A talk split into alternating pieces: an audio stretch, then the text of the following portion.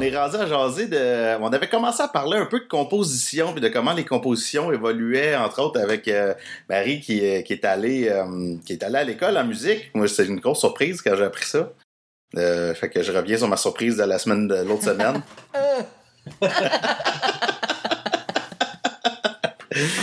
Euh, parce que tu sais, même, on va se le dire, dans le punk rock, là, c'est vraiment pas tout le monde qui prend euh, qui prend la peine d'apprendre comme comment dire de manière conventionnelle à jouer de la musique. En général, euh, on, peut apprendre un peu plus ça, là, carrément, là, tu sais, puis tout. Fait que peut-être juste pour relancer, à partir de là, qu'est-ce qui t'a comment dire Rappelle-moi, qu'est-ce qui t'a motivé à, vraiment te lancer en musique, à, dire, OK, je m'en vais étudier là-dedans, puis en plus, c'est dans une autre ville. Là. Fait que là, tu sais, je mm-hmm. comprends, il y avait de la gang à Granby ou qui commençait à s'installer à Montréal, puis là, toi, c'était à Sherbrooke que tu étudiais. Ouais. Ben, euh, en fait, c'est que je savais pas quoi faire d'autre. Tu sais, c'est le, mon orienteur là, au cégep qui m'avait dit, mais qu'est-ce que tu fais? Euh, j'étais en sciences humaines, tu sais, puis je je savais pas quoi faire d'autre. Fait que euh, le chant, tu sais, j'avais commencé des cours de chant à Granby euh, à l'adolescence. Puis c'est ma prof de chant qui avait étudié à Sherbrooke qui m'a dit la prof est vraiment tripante. Puis je sais pas, tu sais, pour moi, c'est. Pour moi, l'art, c'est sérieux. Puis pour moi, c'était comme une démarche sérieuse d'aller chercher de plus de. de on dit-tu des des cordes dans mon arc. des cordes à ta guitare. ouais, puis ça, ça me passionnait aussi énormément. Puis je, on dirait que c'était la. Tu sais, je voulais poursuivre mes études, puis c'était la seule voie qui était possible. puis. Est-ce que tu parlais à tes profs du fait que tu jouais déjà dans un band punk rock? Si oui, qu'est-ce qu'ils qu'est-ce qu'ils disaient? Est-ce que tu leur parlais de ce que tu voulais aller chercher, mettons? Euh. Non, pas vraiment. Parce que c'était en chant classique que, j'étudiais. Fait que, la, l'affaire que j'allais chercher, c'était la technique, dans le fond, pour être euh, le plus libre possible, puis être euh, le plus endurante possible. je pense qu'on parlait de tout ça, mais côté. Euh, tu sais, je me voyais pas du tout. Je savais que c'était pas une carrière de chanteuse d'opéra que je faisais, mais ce qu'on développait, c'était la sensibilité, puis le la, la musicalité. Là, puis je me rappelle que ça m'a vraiment formé l'oreille parce que il y avait des cours qu'il fallait, mettons qu'il y avait un orchestre, puis il fallait juste écrire la partition de, du trombone, là, genre. Puis ça faisait que je j'étais capable d'intellectualiser, genre, mm-hmm. de, de comprendre. Puis je pense que ça, ça m'est resté après de, de de filer les choses, mais d'être capable de le comprendre aussi. Hein. Pourquoi? est-ce que vous étiez en composition de l'album Aimer le mal en même temps, mettons que tu faisais tes cours? Est-ce que tu avais comme. Ou est-ce que c'était le Regarde le monde pendant ce temps-là? Est-ce que est-ce que tu as eu un moment où, mettons, il y avait comme une espèce de. Tu étais dans tes cours en chant classique, puis aussi il y avait comme la composition d'un album qui se passait en même temps? Euh, je me rappelle plus que c'était des shows en même temps. Je pense que c'était c'était Regarde le monde qu'on tapait. Puis je pense que, tu sais, je me rappelle d'avoir pris une session sabbatique parce qu'on avait une tournée, tu sais, notre première tournée de Regarde le monde en France qui durait comme un mois et demi. Fait que j'avais pris une, une session euh, sabbatique. Fait que, tu sais, j'ai fini mon école, puis après, on a fait euh, aimer le mal. Fait que je pense que c'est comme un peu entre les deux. OK, OK. Puis toi, Guillaume, t'as été jusqu'où, mettons, en, théorie musicale, en formation musicale? Je suis jamais allé nulle part. J'ai pris des euh, cours de guitare euh, au début du secondaire. Puis le, mon prof de guitare, il avait appelé mes parents pour leur dire arrêtez de payer pour ça. Dans quel sens? Dans le sens où euh, j'avais un cours par semaine. J'allais à mon cours, puis je demandais euh, comment jouer telle tune. Il me la montrait, puis je faisais rien d'autre de la semaine. Puis ce qui est arrivé, c'est que euh, je, voulais, je voulais aller à Sherbrooke, moi aussi, en, en musique, en guitare classique. C'est pas à Saint-Laurent que tu voulais aller? Non, à Sherbrooke. Fait que euh, mon prof au privé, lui, son mandat, si tu veux, c'était un peu de, de me donner suffisamment de technique pour être accepté, puis euh, une base en solfège pour pouvoir entrer. ça a été une vraie catastrophe, là, mon audition. Euh, j'ai fait l'audition théorique, ça s'était super mal passé. Puis euh, quand je suis arrivé pour la session, l'audition technique, le gars, à la fin de ma tune. Il a dit J'espère que ça a bien été dans, dans la théorie parce que.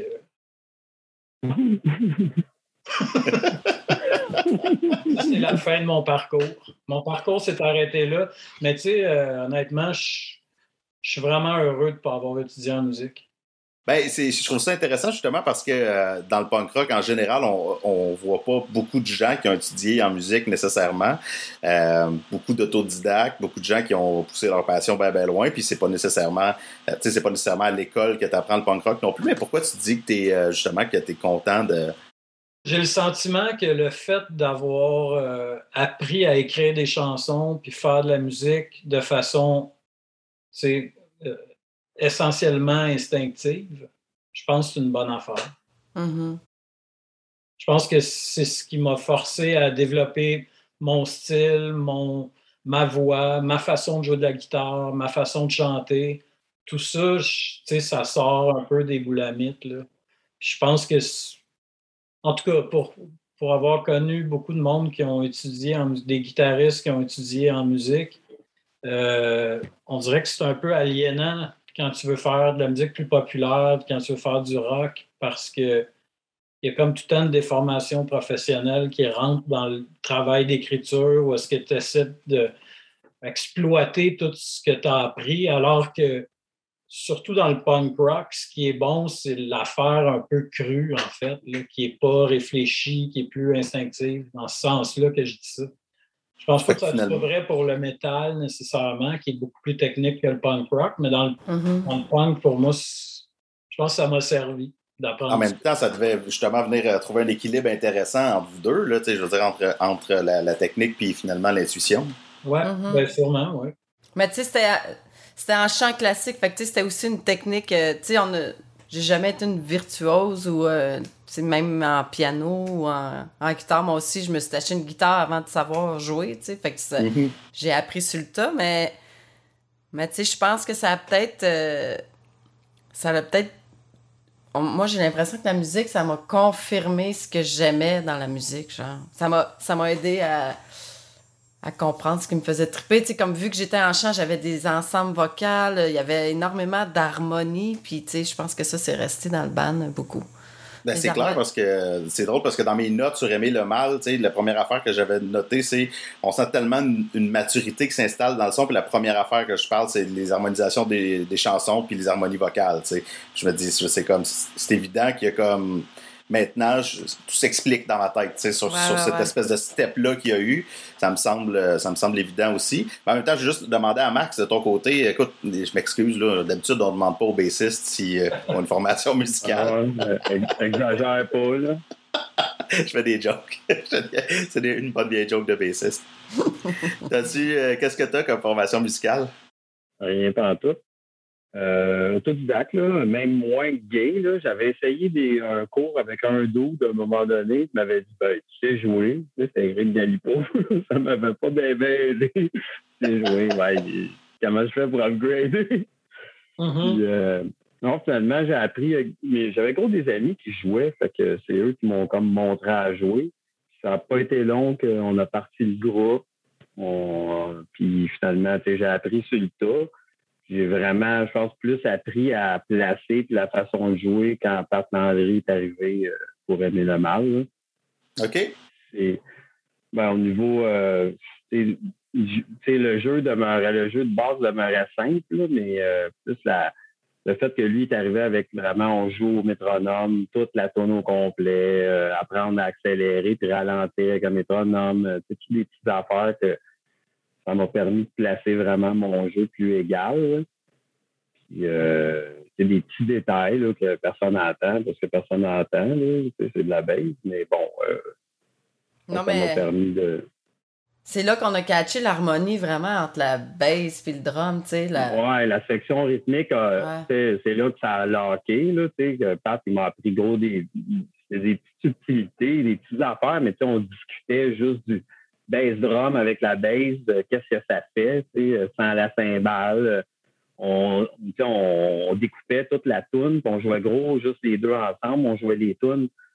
Quand on jouait les tunes ensemble, ben, on le savait, là, quand ça boguait, là, quand tu as toute la bande qui joue live, euh, des fois, tu as comme, euh, il y a quoi de weird à telle place, mais tu sais, sais pas trop pourquoi. Puis euh, on faisait ça, je me souviens, on s'est mis à faire ça, puis on savait exactement, on mettait le doigt dessus. Ah, OK, toi, tu fais ça, moi, je fais ça, ça n'a pas rapport, on joue pas ensemble. Puis ça a déjà placé plus, je trouve, la section rythmique. Là.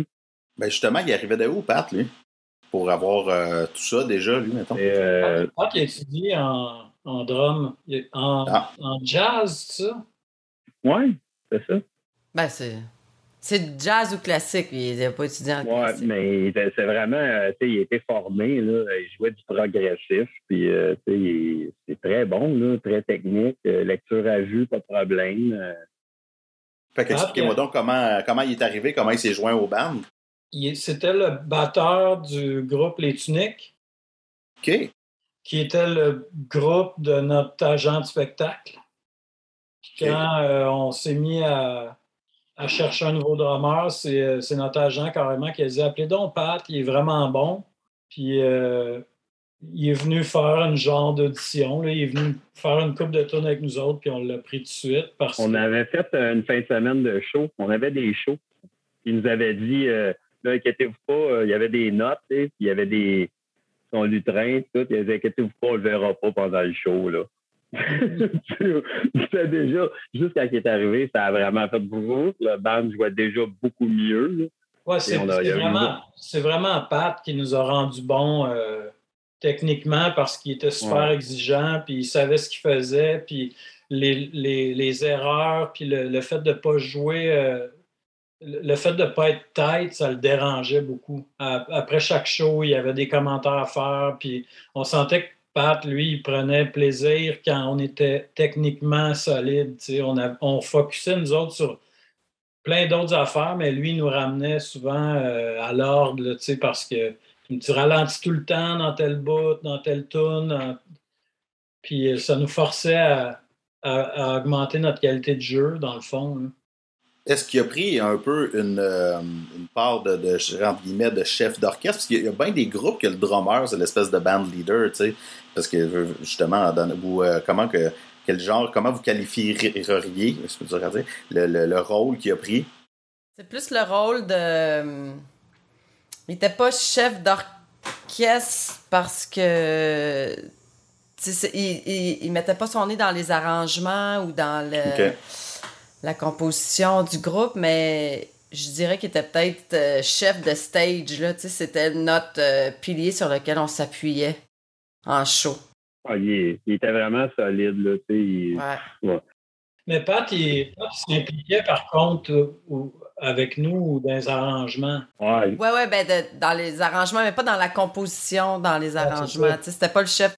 Il ne disait pas, mettons, j'aime pas telle harmonie ou telle mélodie ou c'était vraiment, c'est ça, que l'ensemble soit cohérent, que tout soit bien joué pour lui, c'était ça. Puis les arrangements aussi, je me souviens que souvent, euh, on répétait beaucoup, on essayait beaucoup d'affaires pour trouver le bon arrangement, la bonne direction pour chaque idée.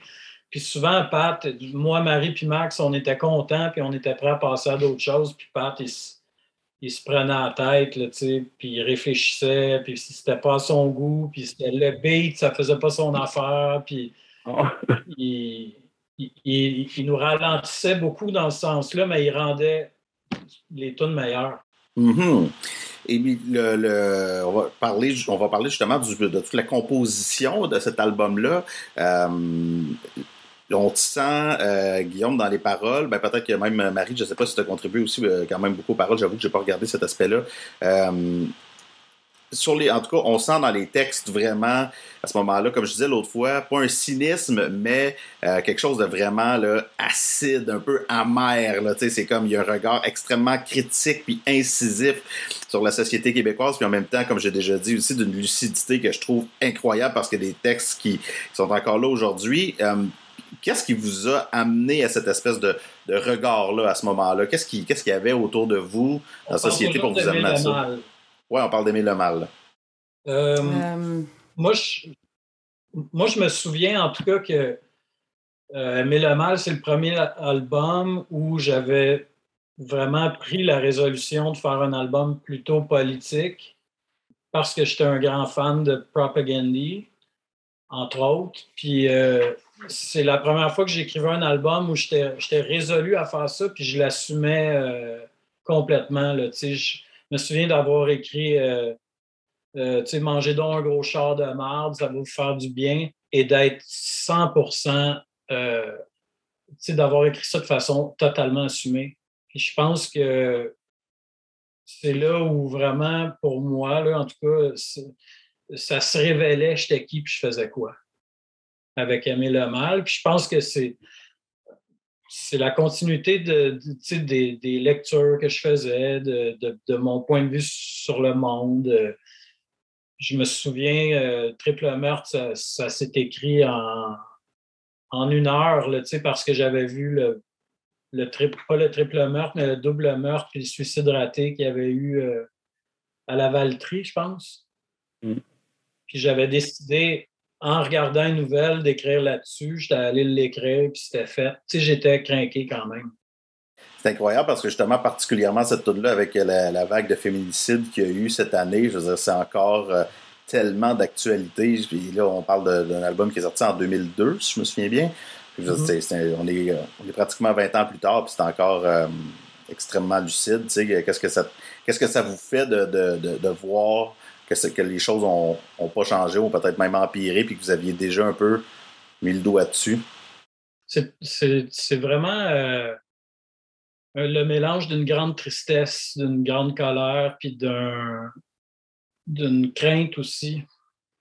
Tu sais, surtout avec des enfants, tout ça, moi, je suis.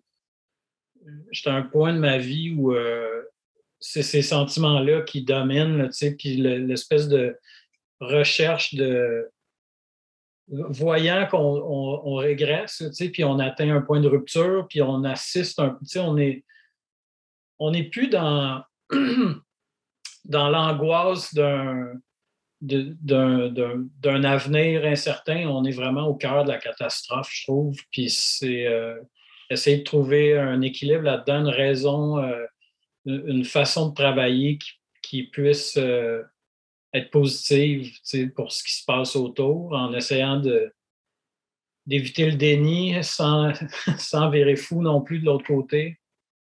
Euh, c'est pas facile.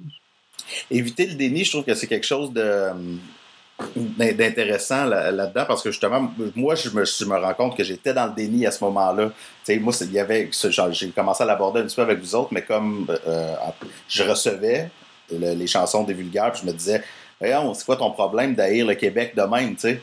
Puis aujourd'hui, tu sais, ça, ça, venait me piquer, tu sais. Je me disais, non, c'est cool le Québec, voyons donc, puis c'est pas si pire que ça, les triples meurtres, puis ça là il y en a un ou deux, mais tu sais. Puis finalement, je me dis, t'avais, avais tellement raison, avait tellement de. Mais, euh, comment dire, est de, de, de, remettre les choses d'en face des gens comme ça, est-ce que c'était. Euh, ça pouvait amener du changement selon toi? C'est une grosse question. Je pense que ça amène un changement. Euh, je pense que ça amène du bonheur pour ceux qui partagent un certain nombre de points de vue parce que c'est dans, c'est dans le fait de se savoir compris puis d'avoir une communauté autour qui partage un certain nombre de, craintes, d'idées, de, qu'on, se sent moins seul puis qu'on se sent mieux dans la vie. Ça, je pense que ça apporte beaucoup de bonheur. Puis dans, dans ce sens-là, ça apporte sûrement un changement. Moi, la musique a changé ma vie. Euh, des témoignages euh, de fans qui nous disaient qu'ils pensaient au suicide, puis ils se sont accrochés à ce qu'on fait, puis ça leur a donné un.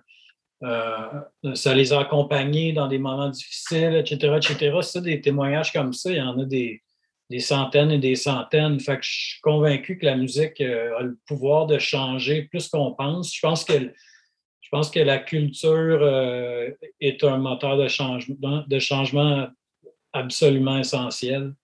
C'est pas nécessairement de changement dans des, dans des lois ou des trucs, mais c'est profondément un changement dans le cœur, parce que... Les mentalités. ouais, parce que même moi, mettons... Euh, tu sais, je pense qu'avec Émile Mal, c'est là aussi qu'on a pris conscience de notre, de notre euh, inaction ou de notre... Euh, tu sais, des fois, on se sent comme je sais pas comment l'exprimer, mais tu sais, qu'on on sent qu'on en a gros sur les épaules, puis on n'est pas capable d'agir ou de. Tu sais, on est comme un peu euh, immobile, tu. Je pense que cet album-là, c'était comme le début de cette prise de conscience-là, puis le fait d'écrire, puis de. Ça nous rend, nous, personnellement, ça nous aide à passer au travers ces sentiments-là de, de, solitude extrême ou de, poids de l'existence à la tête. Puis, tu on se rend compte que finalement, ça touche énormément de monde parce que on est tout à un moment ou l'autre pris avec ce. Puis on se sent moins seul quand, quand ça passe à travers la musique, je pense, puis à travers euh, une parole. Le, fait aussi de voir beaucoup de fans apprendre les textes par cœur, moi je me souviens que ça avait eu un, grand impact aussi. On, comprenait à ce moment-là l'importance que les textes pouvaient avoir. Moi, pour moi, c'est devenu euh, automatiquement impossible de faire chanter mm. du non-sens à du monde qui apprennent des paroles par cœur. J'avais, je m'étais donné, ben, le groupe s'était donné euh, un peu cette responsabilité-là de, de, de, réfléchir puis d'essayer de faire quelque chose qui soit intelligent. Entre regarde le monde. Oui, Max, excuse. Éco-société, tu déjà dans la, à un moment donné, éco-société, euh, on, avait plein de livres euh, à eux en, tournée dans notre merch, là, il était-tu, euh, on avait-tu à ce moment-là, de mal? Je pas. Je sais pas si c'est venu plus avec compter les corps, je pense. Non, je pense que ça a commencé. C'est quoi ça, Éco-Société, tu dis? Ouais, c'est une maison d'édition. On a voulu pousser la démarche un peu plus loin parce qu'il y avait quelque chose dans les textes, mais on se disait euh, pourquoi pas vendre des livres qui parlent de démocratie, qui parlent de, d'un paquet de sujets. Il y, avait, il y avait du Chomsky, il y avait des livres sur l'anarchie, il y avait. Euh, La simplicité volontaire, là, tu sais. Il y avait. Fait qu'on Plein d'idées de salles gauchistes. Puis, euh, j'étais allé chez Éco-Société rencontrer euh, la gang là-bas, puis on leur a offert des consignes. On faisait pas d'argent avec ça. Je leur demandais en échange une copie du livre pour pouvoir le lire avant de le vendre. Puis encore aujourd'hui, on a un paquet de publications euh, qui sont sorties chez Éco-Société, puis on se faisait un, petit kiosque de livres pour ceux qui avaient envie de pousser leur réflexion un peu plus loin, en sachant très bien que tu ne formes pas un esprit critique euh, en écoutant un band. à la fin de la journée, c'est important de, s'éduquer puis de lire. Puis on trouvait que c'était une, mm. façon, nous, de s'éduquer puis de, partager ça avec euh, nos femmes. Wow, ça c'est vraiment intéressant. Je savais pas ça tout.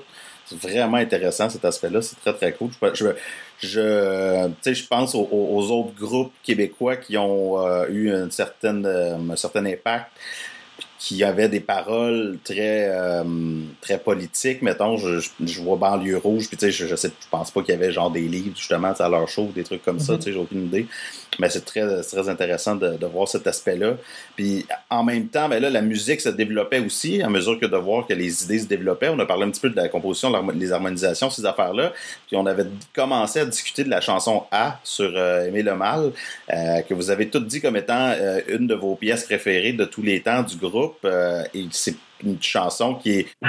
Tous les temps. ouais. je vous ai demandé c'est quoi votre chanson préférée, la meilleure, puis je pense que vous avez toutes répondu à. Puis euh, en même temps, c'est une chanson qui est presque, en tout cas, des éléments presque post-rock dedans, là, qui est comme plus lente que le, punk rock pour lequel on vous connaît. Pourquoi vous, euh, vous avez aimé cette chanson-là? Max, c'est toi que sur mon écran, vas-y en premier. Ben, je pense que le texte en premier, puis après la mélodie, euh, la façon que Guy euh, chante cette tune-là, euh, on, l'a pratiqué il y a deux ans. On avait des, des shows, puis on, on l'a pratiqué pas mal, on l'a réarrangé un peu, puis ça me donnait encore des frissons dans le local. Fait que, pour moi, c'est un signe que c'est encore une bonne tune que, que je, trouve qu'il vieillit bien, que j'ai pas l'impression de jouer puis euh, oh, OK, un peu fini, on passe à un autre. Là. Mm. Ouais. Ouais, puis c'est le style de la tune est trippant. Tu sais, je pense que c'est le doigt exactement sur ce que, ce que j'exprimais tantôt, là, le, le, sentiment de prendre conscience du monde dans lequel on le vit, puis de, du sentiment un peu de. pas d'imposteur, mais de. D'impuissance par ben, rapport à ça. C'est ça, exactement le mot que je cherchais. c'est le sentiment d'impuissance par rapport à ça. Puis, tu sais, je pense que le, la magie entre la musique et les paroles aussi opère. C'est quelque chose d'extrêmement simple, mais qui, qui marche tellement bien ensemble. Moi, moi, j'adore. Moi, je veux tout le temps rendre ça le plus simple possible, la, musique. J'essaie de, de, simplifier. Puis cette tune-là, elle est, elle est direct sur la, la bonne ligne. Là. Puis aussi, tu sais, les, grosses notes un peu dissonantes, des fois, tu sais, c'est quelque chose que, je recherche aussi souvent, puis qui... C'est comme le mélange entre la, répétition, puis la dissonance, puis. Un cri du cœur, en fait. C'est un cri du cœur, tout ça, tout moi, je, moi, je trouve que ce qui, ce qui fait une bonne chanson, ce qui fait qu'une chanson est magique, puis que ça fédère beaucoup de monde, c'est quand le mariage entre la mélodie et le texte est, parfait, si tu veux. c'est ça. Et je trouve que cette tune-là, ce qui est réussi, c'est que la, tristesse de la mélodie, le côté euh, mélancolique, avec ce texte-là, comme Marie disait, qui est en fait un cri du cœur, qui, est un texte extrêmement triste, dans le fond, euh, euh, ça s'est passé, il y en a eu un mariage. L'arrangement a, rendu tout ça encore plus puissant parce qu'on euh, on sent ces émotions-là aussi dans les arrangements qu'on a fait avec le piano, avec le, les, comme Marie disait, les guitares qui sont euh, un peu déglinguées. ouais, ça fait, ça fait des marathons du band. Avez-vous eu le goût, après ça, d'explorer davantage dans des, euh, des sonorités euh, comme ça? Ben, je pense que oui. On l'a toujours fait, des trucs plus, euh, plus smooth. on n'a jamais, on s'est jamais mis de barrière. Mm-hmm. C'est de style, À part des trucs vraiment douteux pour, pour niaiser. Là, Genre du ska? Genre. puis de la musique d'ascenseur.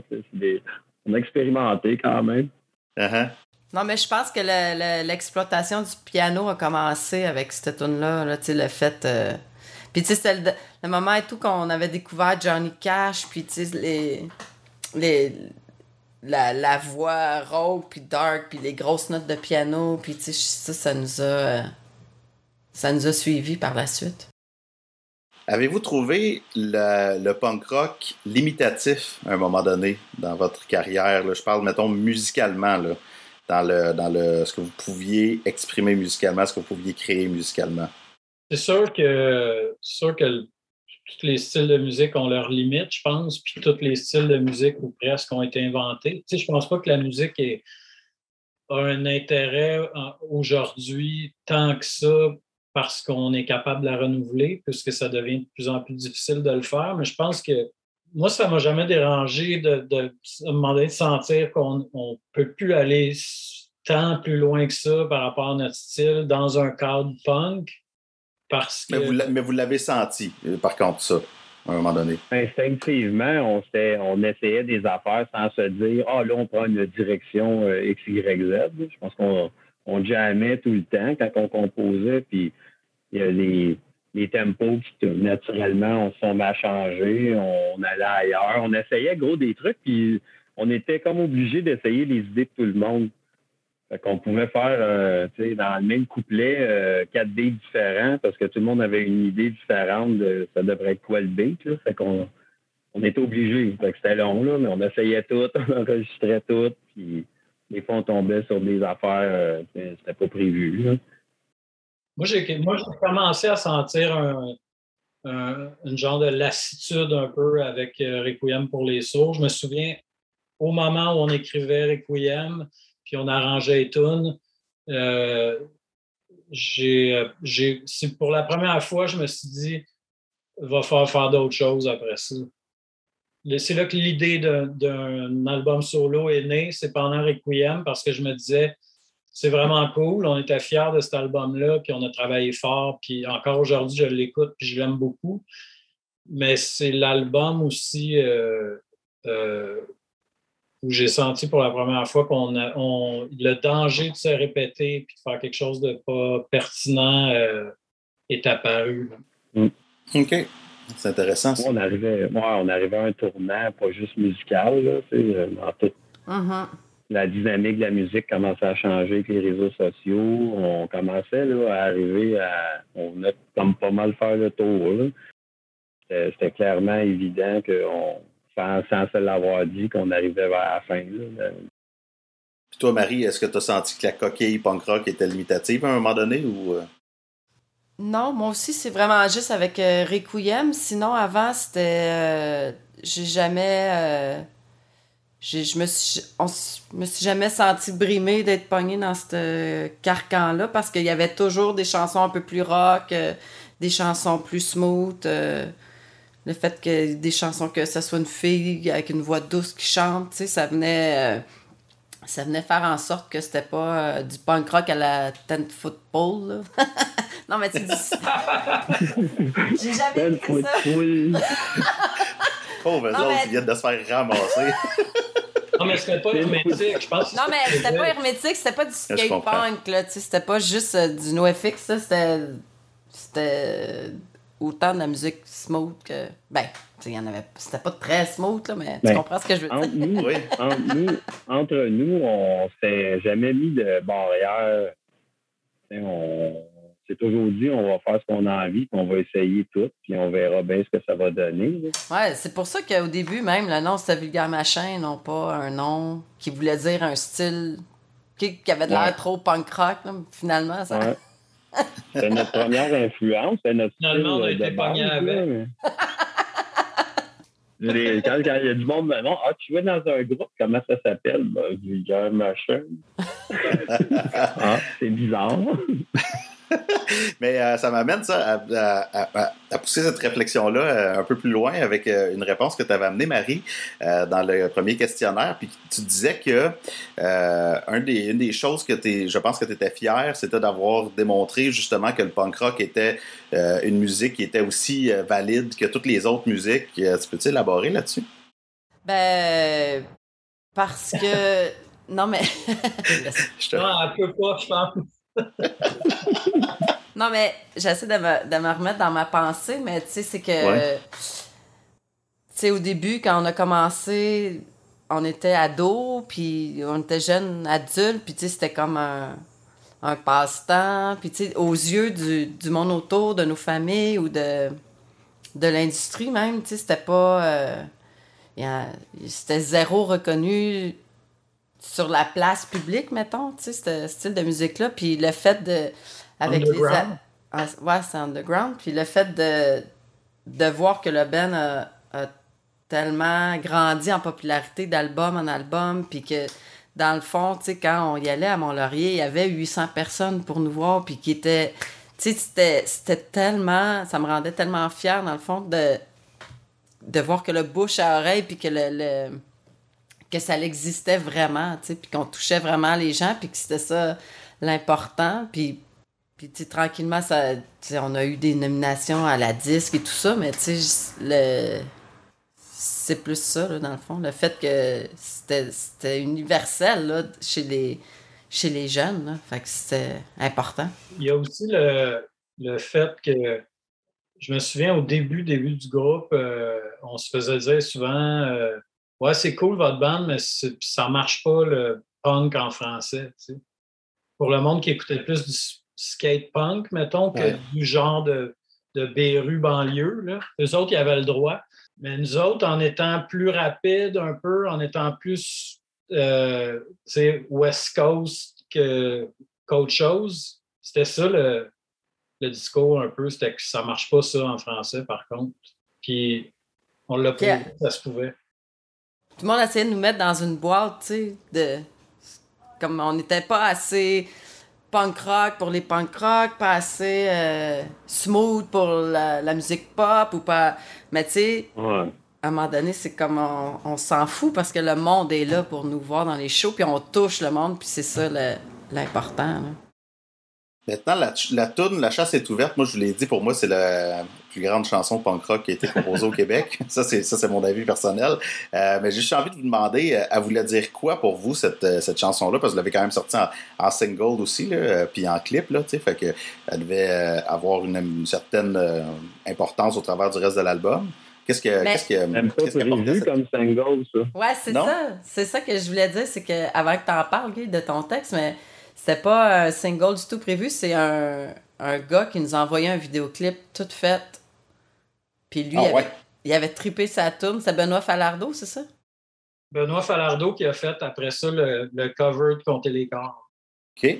Puis euh, c'est ça. Fait que c'est lui qui nous a envoyé ça, puis on était comme, ben là, on peut pas laisser ça. Euh. Fait que c'est l'ajout du. Euh, on a trippé, on l'a envoyé à Musique Plus, puis ça s'est mis à jouer. Mais c'est ça, parce que ça a été un hit. Là. Je me souviens que ça, ça passait genre dans les top 5 là, à côté. Là. C'est comme un fan qui a pris la décision à notre place. Ouais. il, nous a, il nous a un peu obligés à en faire un single. Mais le, clip était trop malade, on pouvait pas. Le clip était vraiment bon. Ça reste un de nos préférés à ce jour. Ouais. Il était excellent, euh, vraiment. Mais ouais. tu vois, c'est intéressant aussi parce que. Ça parle de ça, non? Benoît a fait une lecture de ce texte-là qui n'est pas tout à fait, euh, qui correspond pas tout à fait avec mes, à mes intentions. ça aussi, même, à la limite, on trouvait ça intéressant. Mais la chasse est ouverte pour répondre à ta question. C'était vraiment euh, euh, une lettre aux fans qui nous invectivaient. Tu sais, quand on a commencé à, à tourner plus, à faire des vidéoclips qui passaient à Musique Plus, euh, on recevait beaucoup de messages de haine par courriel parce que euh, pour, pour une certaine partie du, du fan base des débuts, débuts, on était un band underground, puis il fallait que ça reste ça. Puis là, on est en train de devenir un band commercial qui. Vous étiez rendu des sell-out. On, on, devenait des sell-out. Puis euh, euh, au lieu de un peu essayer de se défendre de ça euh, auprès de ces fans-là pour ne pas les perdre, on les a envoyés chier carrément en disant c'est nous autres le boss, puis on fait ce qu'on veut. Puis la, façon. La façon de. Ben, tu, nuanceras après, Marie. Non, non, mais tu les envoyais pas chier, tu répondais à chaque personne en leur disant. Oui, oui, mais je veux dire, on les envoyait chier dans cette chanson-là, en quelque sorte. Ah, OK, OK. Puis, euh, euh, j'ai perdu mon idée. Ah non, excuse. Ça va me revenir, peut-être. Qu'est-ce que je disais? Tu disais que tu les envoyais chier. il a interprété, non, mais Benoît a Oui, c'est ça que j'allais dire, c'est que, que pour, euh, pour, moi, pour moi, respecter les fans, c'est d'abord et avant tout se respecter soi-même. C'est d'être sincère avec soi-même, faire des compromis euh, pour. C'est comme ironique parce que on aurait fait des compromis pour ne pas perdre ces fans-là, puis à quelque part, on aurait manqué de respect. Tu sais. nous-mêmes. On a écrit cette tune-là. C'était frustrant aussi, là, tu sais, de, comme Marie disait, moi, je débattais tu sais, par courriel avec le monde en, essayant de leur expliquer notre démarche, puis en essayant. ça m'est arrivé, crois-le ou non, d'aller boire de la bière dans un demi-sous-sol, je me souviens plus où, à Montréal, parce qu'on avait décidé de régler ça. en présentiel, tu sais. S'il y avait quelque chose qui venait me chercher, moi, quand on attaquait mes convictions et ma démarche à ce point-là, tu sais. Puis avec les années, je me suis mis à, me détacher beaucoup de ça. Puis aujourd'hui, il y a des messages les réseaux sociaux, puis je m'en fous, honnêtement, euh, quand, c'est une critique à notre égard. Mais à ce moment-là, on, défendait des affaires, puis la toune était un peu une réaction à ça. Mm-hmm. Ah, c'est intéressant parce que tu vois, je, et moi, c'est peut-être ça justement que j'aime de cette chanson-là, c'est que euh, il y a quand même une large place, je, trouve, à l'interprétation. Puis il y a ça aussi de bien dans l'art, c'est quand on peut jouer un rôle actif comme récepteur, mettons, puis faire comme, OK, moi, ça, ça vient faire écho à ça, ça, ça dans ma vie. Puis tu sais, je, je l'aurais jamais pris, en fait, comme tu viens de l'expliquer là. Fait que c'est pour ça que je trouve ça vraiment intéressant. pourtant, ça fait depuis qu'il est sorti que je l'écoute, puis que j'y reviens, j'y reviens, j'y reviens, puis jamais je l'ai entendu comme ça, tu sais. J'espère que ça brise pas ton Absolument pas, parce que c'est, ça reste le, le, le, rôle de l'art, justement, où ce que je peux continuer de, d'entendre ce que je veux là-dedans. En fait, ça va juste y ajouter des, des layers de, de, d'éléments intéressants. Euh, après ça, est-ce que vous êtes justement à ce moment-là, si on parle un peu de la, sortie de l'album, euh, du buzz autour de l'album, il y a eu quand même, euh, ben, il, y a pas eu, il y a eu quelques clips qui sont sortis, des chansons qui ont bien fonctionné, puis euh, à partir de là, je pense que même Guillaume, là, tu as commencé à être invité un peu plus, même dans des émissions de télé, etc., des émissions de radio. Est-ce que si je me trompe aussi, genre vraiment, on, te prenait puis on te posait des questions sur ta vision du monde, peut-être un peu plus, puis... Oui, sûrement un peu plus. Euh, de la télé, on n'en a pas fait beaucoup parce que il y avait, il y avait une règle dans le groupe, c'était que si on, on, nous invitait sur un plateau pour faire une tune, il fallait que les quatre viennent. OK. Fait que, puis souvent, il fallait, fallait que ce qu'ils nous proposaient de faire, c'est d'y aller juste moi et Marie, puis d'utiliser le house band, mettons ce qu'on ne voulait pas faire. Ouais, ouais. C'est une des raisons pour les. Ben, une des raisons pour lesquelles on n'est jamais allé à Belle et par exemple. Fait que les occasions de discuter à la télé, c'était ça. Ben, c'était qu'on on, les faisait, les entrevues, mais on ne jouait pas. Fait qu'il y avait moins d'opportunités. Non, mais on avait fait euh, le Grand Blond, là. Ouais. Ouais. Oh, mais tu sais, ça allait pas. Euh, les entrevues n'étaient pas euh, très, très profondes. C'était basique. Puis il y avait eu aussi France Baudouin. Euh, ouais. Elle avait l'air plus mal à l'aise que d'autres choses. Oui, mais c'était à compter les cases, ça. C'était quand on a sorti ouais, Puissant Front. On avait joué Puissant Front. C'est plus avec compter les cases, je pense que c'est venu les entrevues. OK, OK, bon, tu vois. Mais il n'y avait pas beaucoup de shows de TV non plus. Là, de, des shows de variété avec des groupes de musique. il n'y en a pas bien, bien. Non, c'est vrai, c'est ça. OK, bon, ben, je, l'avais. Peut-être que c'était une, une, impression que j'avais. C'est juste que pour moi, à partir de ce moment-là, dans ma tête, vous étiez un peu plus partout, justement, de, à télé, mais c'est peut-être, peut juste Musique Plus aussi, parce que j'étais vraiment branché sur Musique Plus encore en ce temps-là. Mais c'était le début de la fin de Musique Plus aussi, tu sais. C'est comme. Ouais, ouais, ouais. Ça, il commençait à avoir des téléréalités au travers de ça. Il y avait Love Story à peu près en même temps qui commençait euh, première saison à TQS. Ouais. Peut-être Mike Ward, là, avec ses patentes. Ouais, c'est ça. Euh, fait que là, euh, après ça, sinon, la promo de l'album, est-ce que vous êtes allé en tournée au Québec, en France? Comment ça s'est passé? On a tourné beaucoup, là. là. Ça a explosé, en fait, les shows avec cet album-là. On a tourné énormément, puis on a... Les salles, étaient pleines, puis c'est là qu'on a arrêté de faire et tout des... Euh, sais, tout le début de notre carrière, on tapait des posters autour des poteaux de téléphone. Là. On faisait des. on faisait du flyering. Discerne le poster. on allait au Metropolis à la sortie du. Tu sais, on arrivait pour la fin du show, puis quand le monde sortait, on passait des flyers. Là. Même. Puis on partait commando, puis là, je me rappelle, on avait. Je pense que c'est le dernier qu'on avait fait, mais on jouait au cégep Maisonneuve. Là. Puis là, au cégep Maisonneuve, ça l'avait explosé le show. Puis je me. c'était comme, OK, là, on est parti pour un deux ans de. Je me rappelle dans ce show-là de m'être dit que c'était bon, là, on avait un deux ans devant nous, qu'on allait faire des shows sans arrêt. Puis on est allé en France. On est allé en France, oui. C'est notre premier métropolis, euh, Mal, en ouais, tête d'affiche. Avec notre euh, décor en carton rond et des lumières en arrière. Ah, c'était le 14 février, notre show. Oui, à Saint-Valentin. C'était à Saint-Valentin. C'est comme le mal. ouais, fait que c'est ça. Fait que tu sais, c'est ça, là. C'était vraiment comme un tout un autre, là, pour se rendre un an plus tard au Métropolis avec cet album-là. Euh, Métropolis plein, c'était comme. Il y a eu pas mal de France à cette époque-là aussi, là. On est allé souvent en France, ça commençait à être une habitude. Mm-hmm.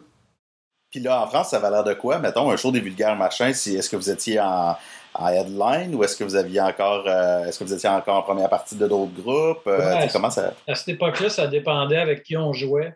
Souvent, euh, des bandes plus populaires faisaient des shows du mercredi ou du jeudi au samedi.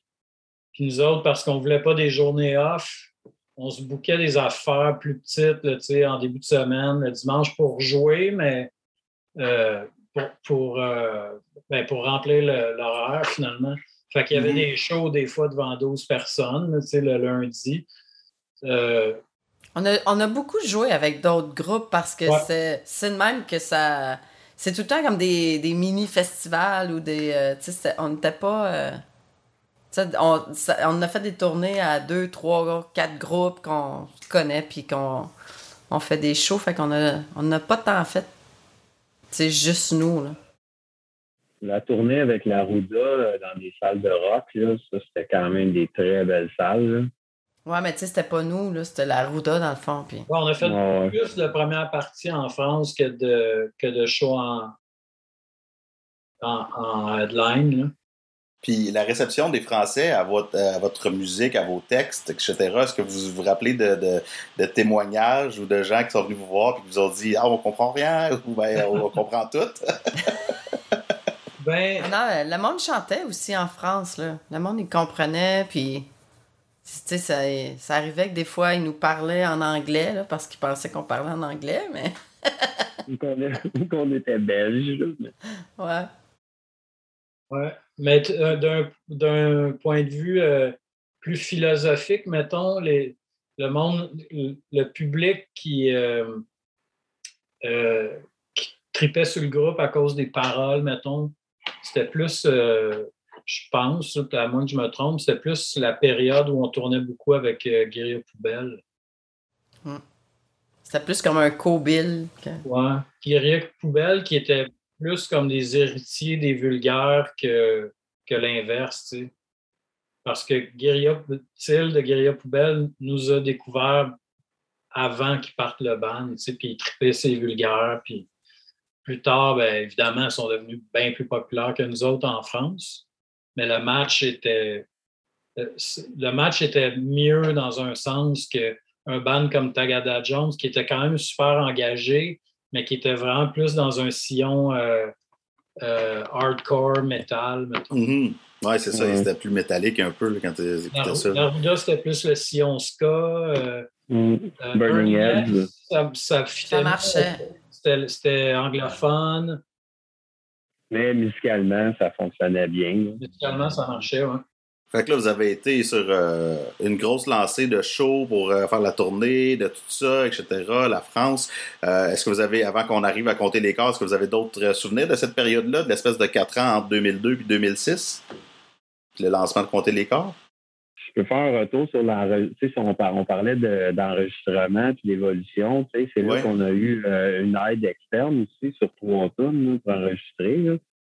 Ben, on a fait de la pré-prod sur plus que trois tours. C'est la première fois qu'on faisait de la pré-prod avec un réalisateur, avec euh, Dale Penner, qui était un, producteur de Toronto. Puis, euh, puis lui, il, tripait sur le band, puis il tripait sur les guitares beaucoup. sais, sur notre jeu de guitare. Fait qu'on a développé ça quand même euh, beaucoup avec lui. Puis, comme Max dit, on a fait, après, en, studio, on a tapé juste trois tonnes avec lui. Ouais.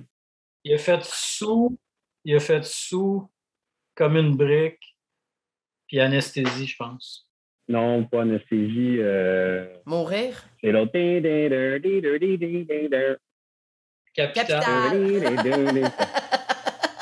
ben, j'allais dire, je pense que c'est important de, de parler du contexte d'enregistrement avec Aimé Lemal parce que ça a été vraiment l'enfer. Euh,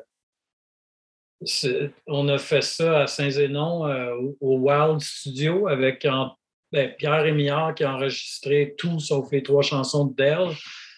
Puis Pierre, à ce moment-là, il, prenait de l'expansion avec son studio, puis il creusait le sous-sol, il dynamitait le sous-sol pour faire une pièce commune pour que le rez-de-chaussée devienne pas un studio avec des dortoirs, mais euh, juste un studio. Fait que on est arrivé à Saint-Zénon, puis on a eu un paquet de problèmes. Il y a eu des pannes électriques. Euh, il y a eu des journées où on ne pouvait pas travailler parce que ça dynamitait dans le sous-sol.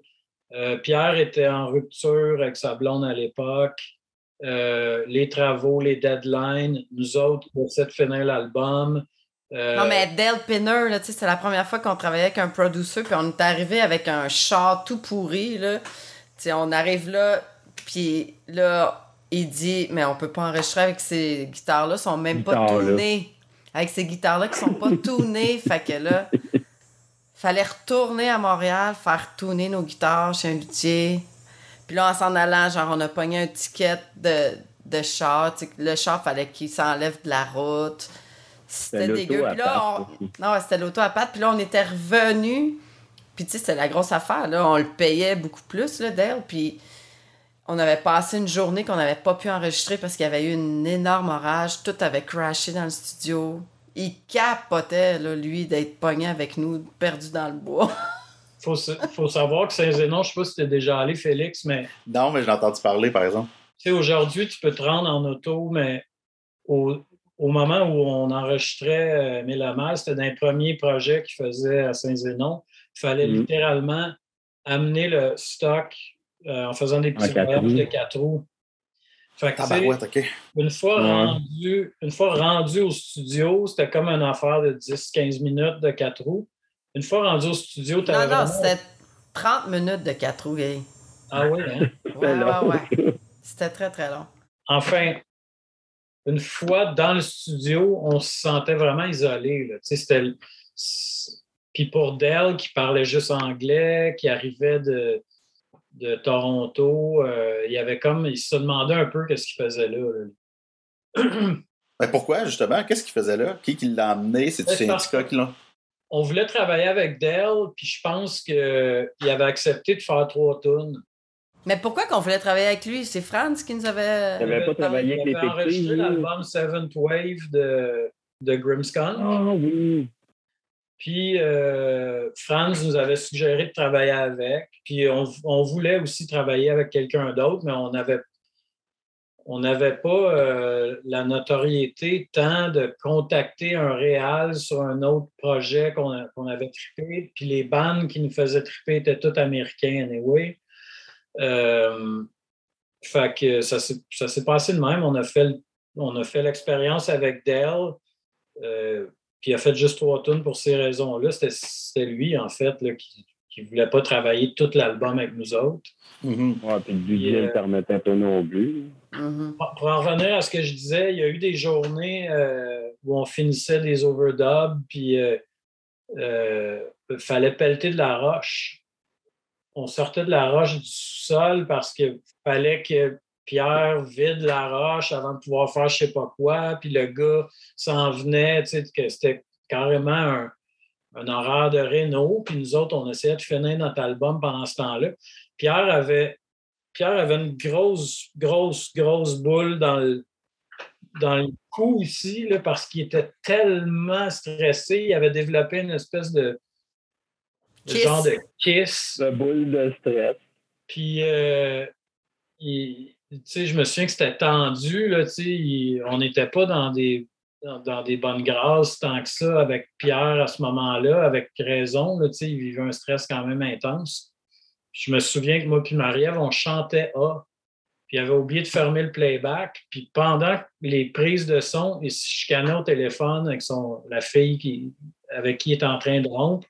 Puis on l'entendait dans les headphones se chicaner, puis on essayait de se mettre dans le mood de A.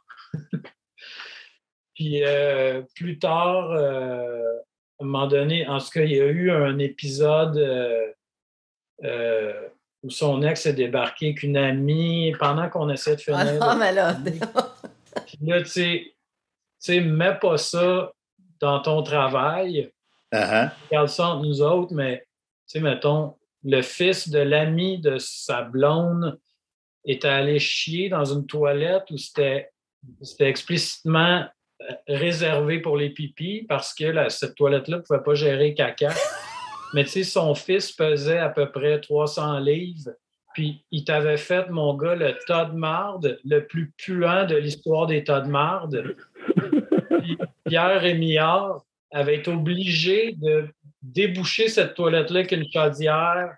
Puis, on avait ouvert toutes les portes dans le studio parce que ça sentait la marde, mon gars, là, comme ça jamais. Pendant ce temps-là, il était allé avec son petit frère faire du pédalo sur le lac, puis on les voyait par la fenêtre, ils tournaient en rond parce qu'il y avait juste un côté qui touchait. Tellement il était pesant, lui, et son petit frère, et il pédalait dans le beurre. Fait que, tu sais, c'est dans cette ambiance-là le Mal s'est fait. Puis, d'ailleurs, en revenant du studio, la dernière journée de studio, on est revenu avec euh, les quatre en auto. On s'est fait arrêter par la police, puis c'est là que Pat a pogné un, un 48 heures. Puis on était comme quasiment content qu'il pogne un 48 heures parce qu'on se disait c'est le karma de cet album-là. Tout a mal été. pour ça que ça s'appelle Aimer le mal. Pour vrai? Oh my God! On, s'est dit. ben, il y avait la chanson qui s'appelait déjà comme ça, mais on s'est dit, ça n'a pas de bon sens, là, tu sais. Hmm. Tu aimer ça, là, ça n'a pas de bon sens, tu sais. Il faut vraiment qu'on aime la musique pour réussir à, faire ça. On était dans un engrenage, il faut que tu le finisses, l'album. ça n'avait pas de bon sens. Il n'était pas prêt à recevoir un groupe chez, euh, au studio. Fait qu'on l'aidait, dans le fond, pour que ça avance. Là. Je me souviens, ça allait couper du bois. jobber dans le jour, là, pendant que tu faisais des guides. Let's go, faut que ça avance. c'est drôle parce que c'est devenu notre karma avec euh, compter les corps. À un moment donné, il a fallu qu'on construise un mur avec gosse. T'es sérieux? Ben voyons donc. Ben, justement, On en Ouais, ben c'est ça, j'étais pour aller vers ça après. My God. OK. Fait que ouais, euh, compter les corps euh, arrive après, puis là, c'est assez incroyable, je veux dire, euh, les vidéoclips, puis je pense que ça, a comme pris un autre step, en fait. fait qu'avant d'aller au succès de l'album, parlons justement du processus de création de l'album. Vous avez parlé brièvement de Gus Van Gogh, mais là, vous avez été, me semble, dans les pas mal des premiers groupes euh, qui ont été euh, travaillés avec Gus Van Gogh à New York parce que c'est devenu après ça une espèce de, de standard. Là, tout le monde, là, Dumas, les, les trois accords, etc. Tout le monde est allé travailler avec Gus à New York. Avez-vous été les premiers ou parmi les premiers de cette vague-là? Ouais, c'est. puis Priestess qui ont travaillé avec Gus. C'est qui le premier groupe, t'as dit, excuse, avant Priestess? Euh, c'est The Stills, en fait. Ça vient Stills. C'est ça. C'est que, tu sais, The Stills, c'est et le gars, c'était gérant d'eux, puis c'était un, ami. ils avaient déjà fait leur, leur band avant, c'était quoi, Interpol, que ça s'appelait? Ou? Ah, tu parles des Stills? Ouais.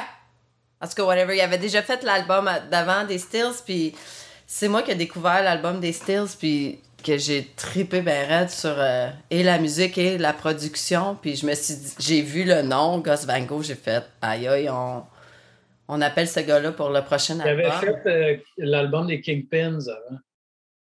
OK. Mais ça, c'est. C'était sa, première prod, c'est un band de Montréal. Mm. Mais il ne savait pas ce qu'il faisait là, à cette époque. Ça, ça devait être dans les années 90 quand ils avaient fait les Kingpins, probablement, non? Ouais, je pense que oui. OK. Puis. Puis dans le fond, après. Parce que Priestess, c'était comme un peu en même temps, gay, qu'on les a qu'on les avait contactés parce que, tu sais, je sais pas si tu te rappelles, mais pendant qu'on tapait Canté les corps et finissait le mix de l'album euh, de Priestess, ah où ça venait juste d'être fini, tu sais, fait que, tu sais, il a fait l'album de Priestess, puis après, il a fait, euh, il a enregistré notre album. Je me souviens qu'on n'avait pas encore enregistré l'album, puis on avait jasé euh, vite, vite avec Gus au lancement de Priestess à Montréal. C'est ça. Ah ouais, c'est ça. Euh, Puis, ouais, qu'est-ce que ça veut dire? Euh, ben, si tu veux euh, connaître un peu le, l'évolution des prods à gosse au Québec, c'est que à un moment donné, Charles Dubreuil des Trois Accords m'a appelé pour me, parler de production, puis j'avais dit tu devrais appeler Goss. Puis les Trois Accords ont fait un premier album avec Goss, puis après, ça, ça a enchaîné un peu plus. Ouais, c'est ça, hein?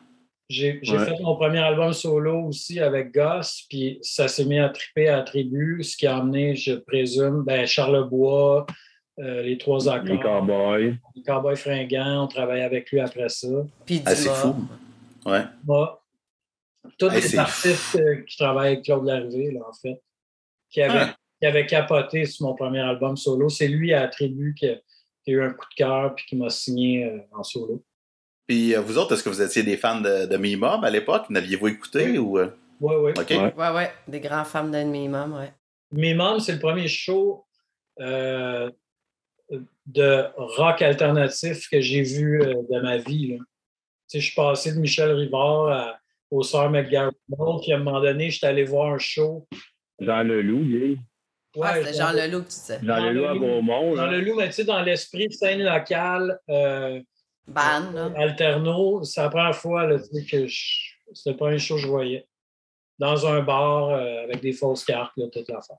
Fait que c'était comme, en même temps, il y avait quelque chose de, de comment dire, une espèce de loop intéressant dans l'histoire de que, que, ça a été le premier show alterne que tu as vu, puis finalement, tu te retrouves à travailler avec Goss. Tu sais, c'est, c'est quand même cool parce que, tu sais, c'est, comment je dirais bien ça, moi, euh, Mimum, ils ont eu euh, un, quand même un, gros succès d'estime. Euh, ils ont eu un gros succès à Montréal, mais peut-être dans le reste du Québec, peut-être un peu moins quand même, dans les régions, j'ai l'impression, tu sais. Mais euh, ils sont quand même devenus cultes, en quelque sorte, ou mythiques, là, mm-hmm. pour tout ce qu'ils ont fait, tu sais. Puis, il, était, il, comment dire, il représentait cet esprit-là du, euh, de, du rock festif, là, tu sais, euh, qu'il y avait avec, euh, avec les Bérus tout ça. En tout cas, c'est vraiment, c'est vraiment cool. Puis, dans le fond, quand tu quand as écouté The Stills, Marie, puis que tu as, vu que c'était Gus Van Gogh, t'as-tu fait comme genre, ah, c'est God Me Mom? Ou genre, est-ce que vous aviez fait ce lien-là déjà un peu? Non, parce que oui, le lien était fait parce qu'on avait été invité à faire la première partie du retour de Mimum, c'est plein d'Abraham. Ah ouais, ok, ok, ok. Ah, c'est nice ça. Mais c'est avant, c'est pas avant de l'avoir contacté qu'on a fait ce show-là. Ah oui, c'est avant de les avoir contactés. Bien avant parce qu'on ne connaissait pas. On n'avait pas joué ce show-là. Ben oui, on avait joué. Hein, je me souviens d'avoir vu le show. Oui, on jouait. je me souviens pas d'avoir joué. Ça t'a marqué? non, mais je me souviens des euh, motherfucking punch là, de débiles pendant. Euh, ils punchaient comme des fous pendant 20 minutes. Là. Ouais, c'est ça. je me souviens pas qu'on avait une sur le même stage. On avait, tu sais, là, la loge, c'était une roulotte en. Puis c'était en bois plaqué, contreplaqué, là, en bois. Puis on était dans. Non, ça te dit rien? On a, vu une coupe de roulotte contre-plaquée. non, mais. ça, me prend un, highlight dans l'histoire. On a, on, a, on a un méga poster, là. On était dessus. Moi, je me souviens en tout cas qu'on a souvent euh, rigolé de cette anecdote-là avec Goss parce que on lui disait Goss, on a fait la première partie, c'est pleine avec vous autres, puis il était comme Ah, oui, mais je me souviens. Ouais, c'est ça, on ne savait même pas. C'est ça, on ne s'est pas parlé, là. Non. c'est fou, ça, pareil. Puis, euh, ça, ça me fait penser qu'il y, a eu le, moment avec Beru aussi, c'est plein. C'était-tu avant, c'était-tu après? Je pense qu'il faut qu'on en parle. C'était après, C'était quand avec Beru? C'était en quelle année? Beru, euh, c'était... Compter les corps, mais... OK, c'était après compter les corps. Ouais, ouais, ouais. C'était sûr, Marie, parce que ben j'avais mon autre câble de beige. Ah non, non, c'est ça, c'était compter l'écart. Ça devait être au début, début, parce que. c'était compter l'écart, euh, on connaissait Erwan. Ouais. En tout cas, moi, j'étais là, dans le crowd, puis je me souviens aussi que ça avait, euh, que ça, qu'il y avait des, des punks qui, euh, qui vous garochaient du stock. Je me souviens de ça.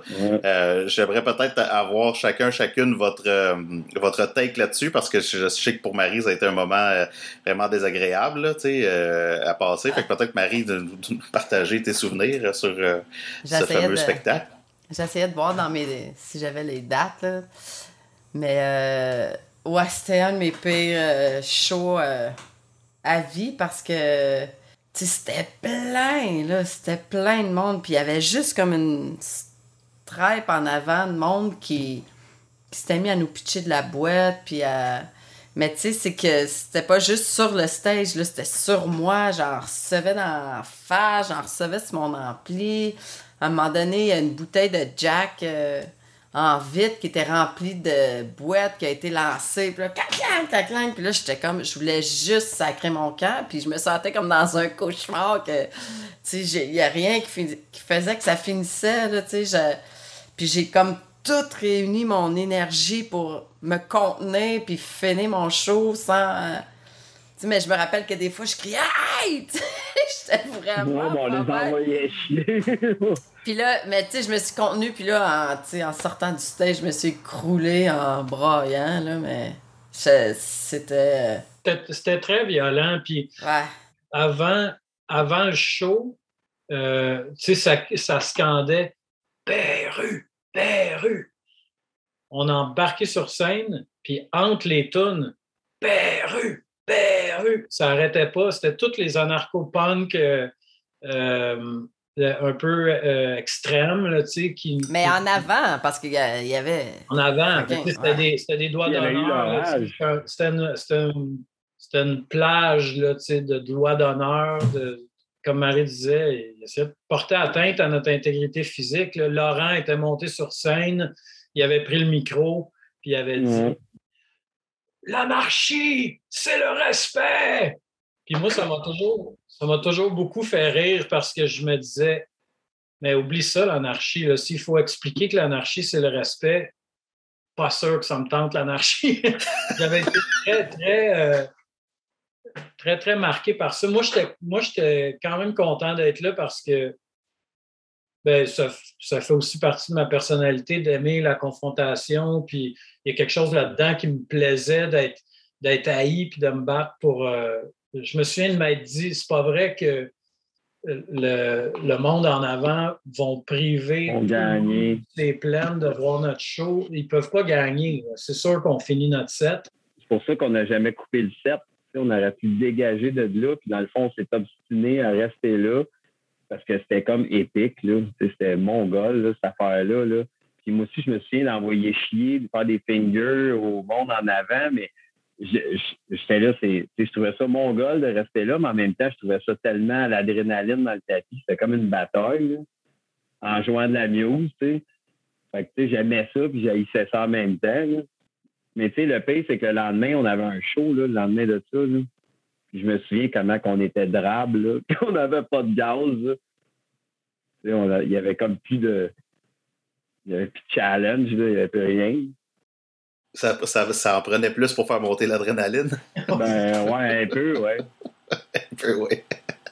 Mais non, mais puis là, quand tu, quand, quand tu penses à ça aujourd'hui, finalement, c'est que effectivement, c'est un moment historique, c'est un moment épique, euh, tu sais, puis je veux dire, ça devait être un moment, tu sais, vraiment désagréable à passer, mais en même temps, euh, je veux dire, c'était aussi, comment, comment dire, euh, le fait que vous vous soyez retrouvés là, c'était un peu aussi faire comme le vulgaire machin, c'est le band punk rock en ce moment. sais si Beru reviennent jouer, le band qui fait Q, c'est les ouais. C'est un peu une consécration aussi, même si ça a été. Oui, c'est une forme de consécration, puis c'était un grand honneur d'ouvrir pour Beru, évidemment. Là, euh...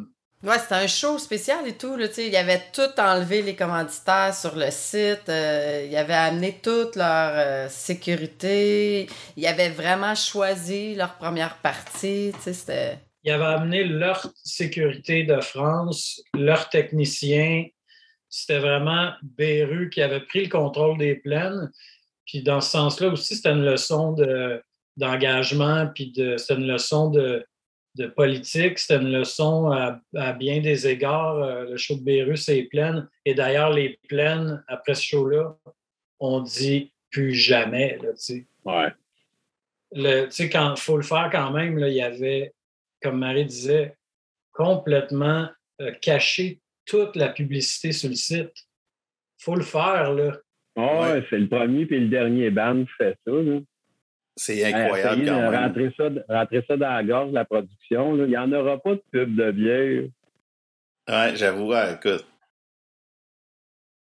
puis tu sais, en tout cas, puis en dehors de ça, je veux dire, pour tous les punks du Québec, le retour de Beru, je veux dire, c'était comme, tu pouvais pas manquer ça. Encore aujourd'hui, il y a du monde qui en parle de ce show-là, puis tu sais, c'est comme, hey, j'étais là, hey, j'étais là, tu sais, c'est comme, c'est, c'est, mm-hmm. c'était, si t'avais grandi dans le punk rock, mettons, un peu des années 90, ben, il fallait que tu, tu sois là, tu sais, c'était un peu, sinon, en tout cas, c'était vraiment un moment euh, marquant, moi, de les avoir vus là. Je, je retrouvais les, les frissons que j'avais en écoutant à Viva Bertaga. C'est le seul moment que j'ai pu voir Beru dans ma vie, même si je les ai écoutés mm-hmm. énormément dès, dès, que j'étais euh, un petit peu conscient du punk. Là, fait que, de vous avoir eu là, c'est incroyable.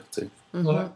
Vraiment cool. Bon, mais je reviens à Gus Van Gogh parce que c'est un peu une espèce de, d'aparté, mais qui pour moi a du sens aussi euh, parce que on associe quand même dans l'histoire, tu sais, les, comment dire, ces mêmes mouvements-là de, de, de, de, Beru à leur époque, du festif de Mano Negra, etc., avec l'espèce de réponse qu'il peut y avoir ici, euh, avec, euh, avec Mimum et tout ça, sans que ce soit, sans qu'il y ait de lien entre les deux groupes, c'est un peu comme si c'était l'époque, de, de, de, cette mm-hmm. espèce de côté-là.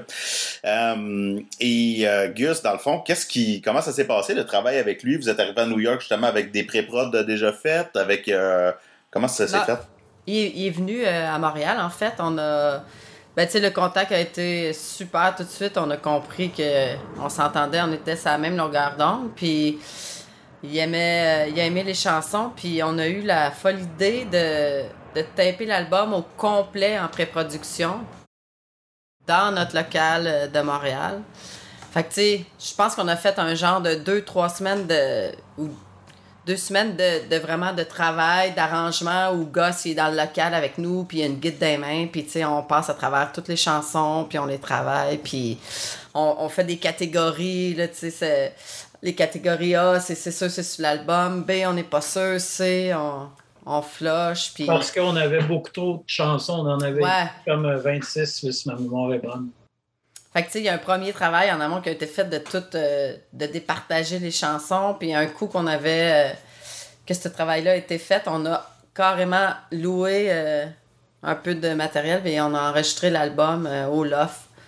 Fait que, tu sais, au complet. En fait, l'idée, c'était, l'idée, c'était que quand Pat allait enregistrer ses parts de drum, il allait écouter toutes les tracks qu'on avait enregistrées d'avance. Fait que il allait écouter l'album, dans le fond. Non. Ouais. Ben, c'est des shit, des shit tracks euh, cool, là, tu sais, que, parce que le concept, c'était pas. On se trompe tout le temps quand on joue tout le monde en même temps, tu sais. Puis lui, il était super à l'aise avec un métronome, shit track de voix, guitare basse, puis let's go, là. Ouais, c'est ça. Pat, il voulait pas qu'on se trompe en jouant. Ouais, il voulait pas.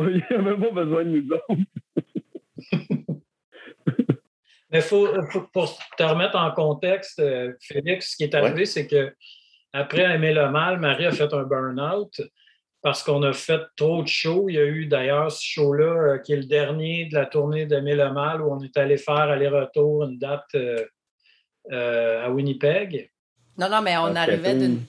On, arrivait d'une tournée en France d'un mois, très éprouvante. Fait qu'on a pris l'avion, on est allé en France, on a fait une une grosse tournée. On est revenu, je pense, une journée ou deux. Ouais. Puis, ouais, puis on, est reparti pour euh, Winnipeg. Puis euh, à Winnipeg, Marie a fait. Euh... Ben, j'ai pas fait le show, mais on avait parlé l'autre fois, je pense, ou. Euh, non? Non. Ouais.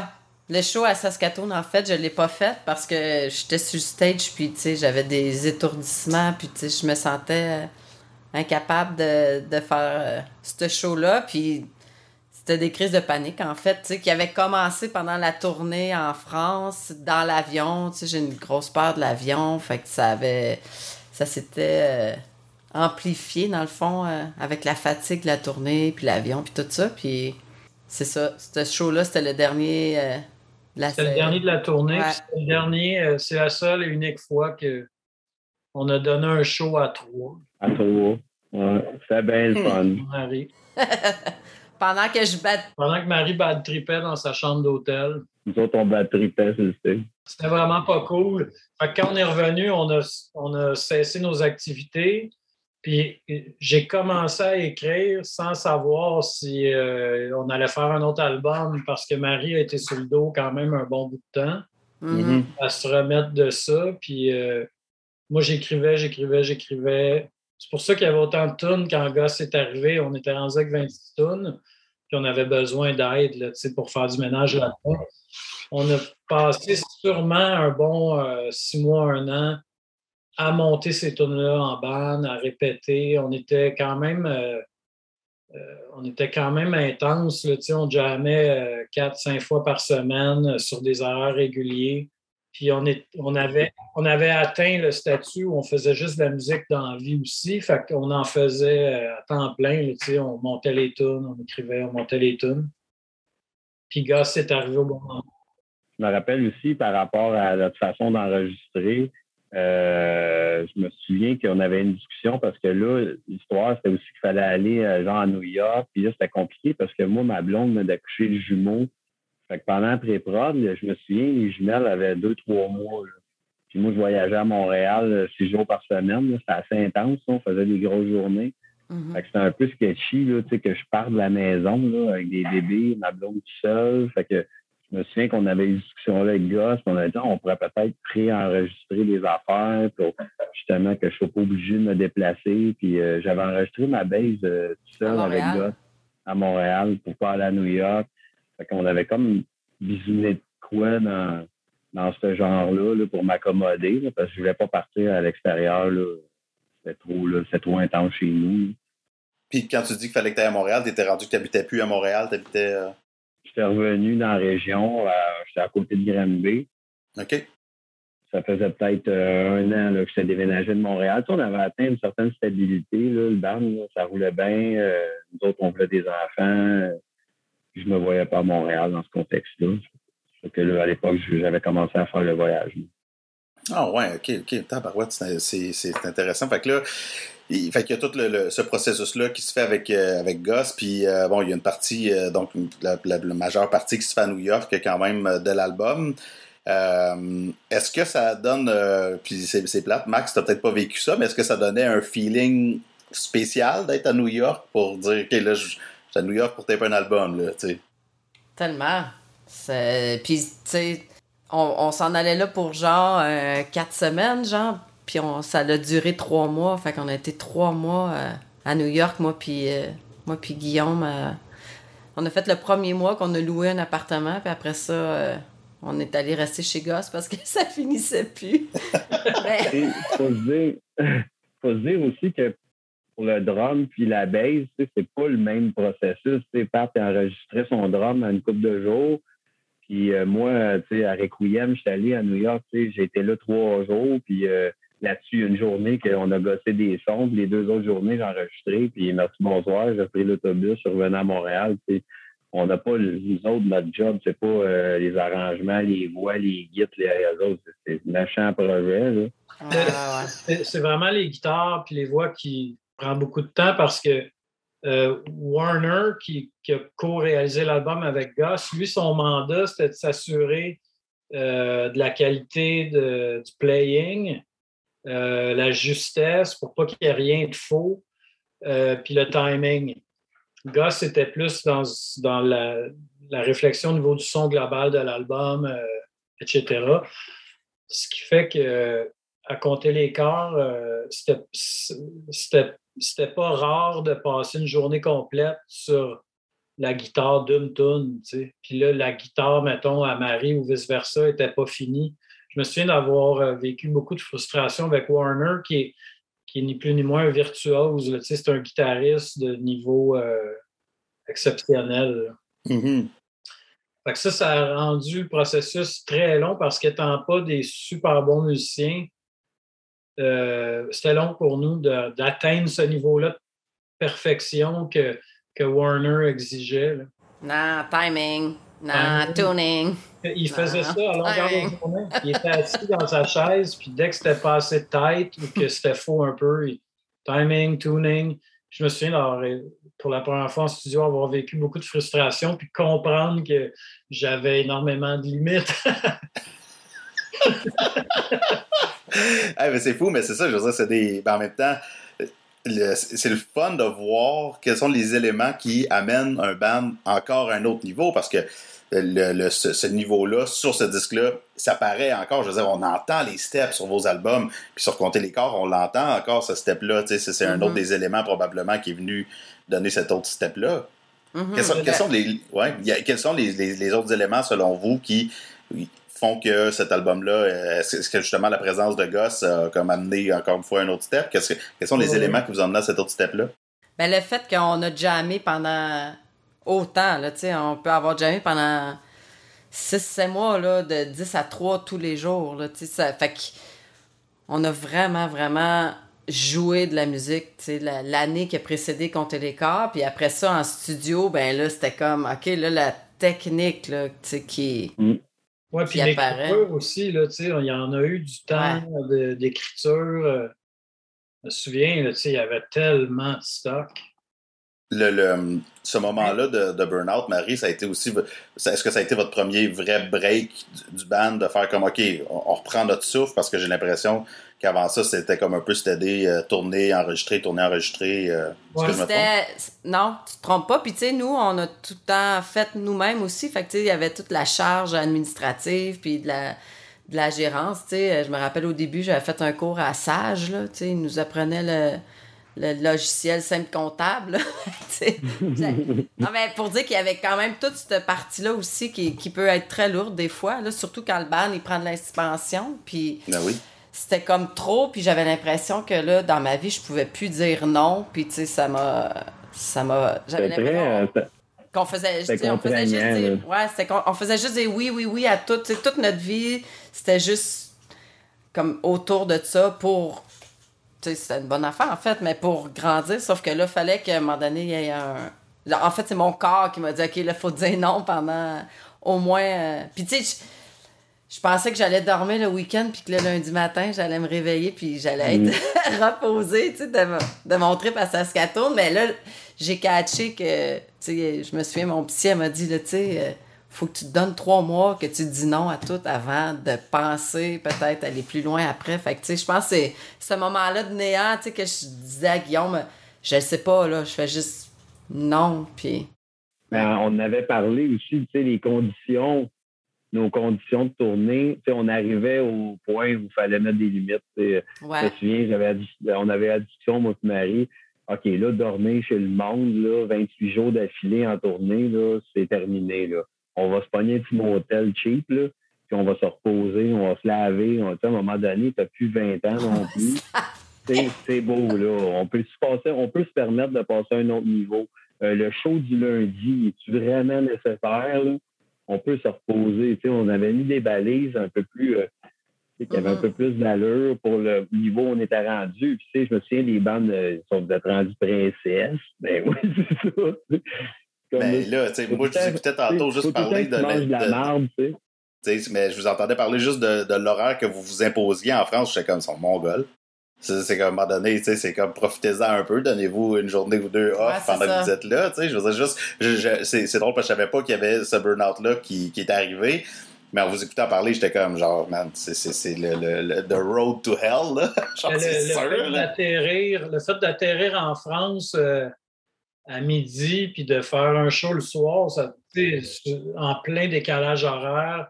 Ça, c'était lourd. C'était pas des conditions faciles. Je me souviens, il y a une tournée en particulier où on a atterri, on a rassemblé le matériel, on est allé faire un show le soir même, puis on mangeait de la choucroute en canne.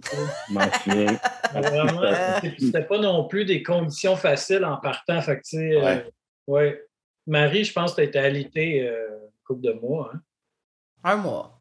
Un mois. Alité, carrément. J'étais brûlé. Mais je comprends. C'est bol, ça faisait des années que vous rouliez, tu sais, non-stop, oh, etc. Dans le Et moi, je dors pas bien en tournée, fait que. ouais, ben. Tu sais, la, la sonnette d'alarme. Non, hein? ouais, ben, la sonnette d'alarme arrivait euh, avec ma. Ouais, moi aussi, je suis de la ouais. en masse. J'ai dormi dans des bacs de merch. Ouais. Ah, le somme, le petit somme à gay dans l'âge le plancher, un grand classique. Dans ce que les Sainte Catherine appellent l'étau aussi. Hein?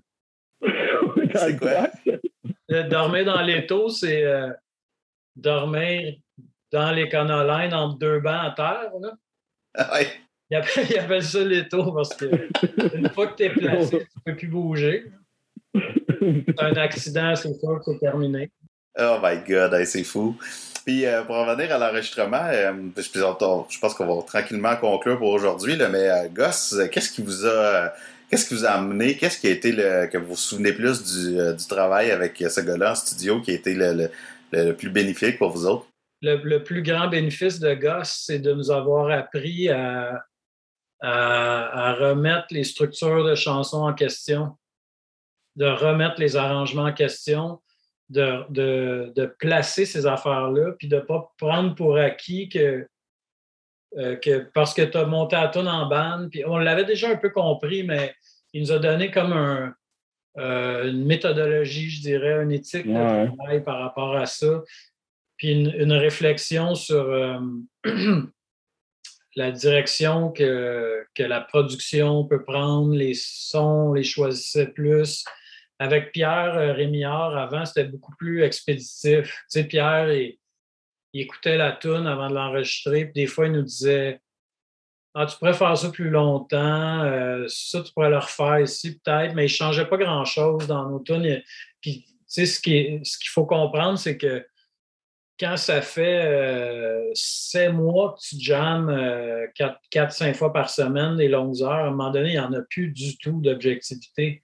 On ne sait plus mm-hmm. quelle tune est la meilleure, on ne sait plus si l'arrangement est bon, on ne sait plus rien, en fait. Là, on, on l'a trop entendu. Puis le, rôle d'un réalisateur, je trouve, c'est ça beaucoup, c'est d'arriver avec des oreilles euh, objectives, puis d'aider le band à finir, faire le dernier bout de, de millage pour aller enregistrer. Puis Goss, ça, c'est sa plus grande force, je trouve.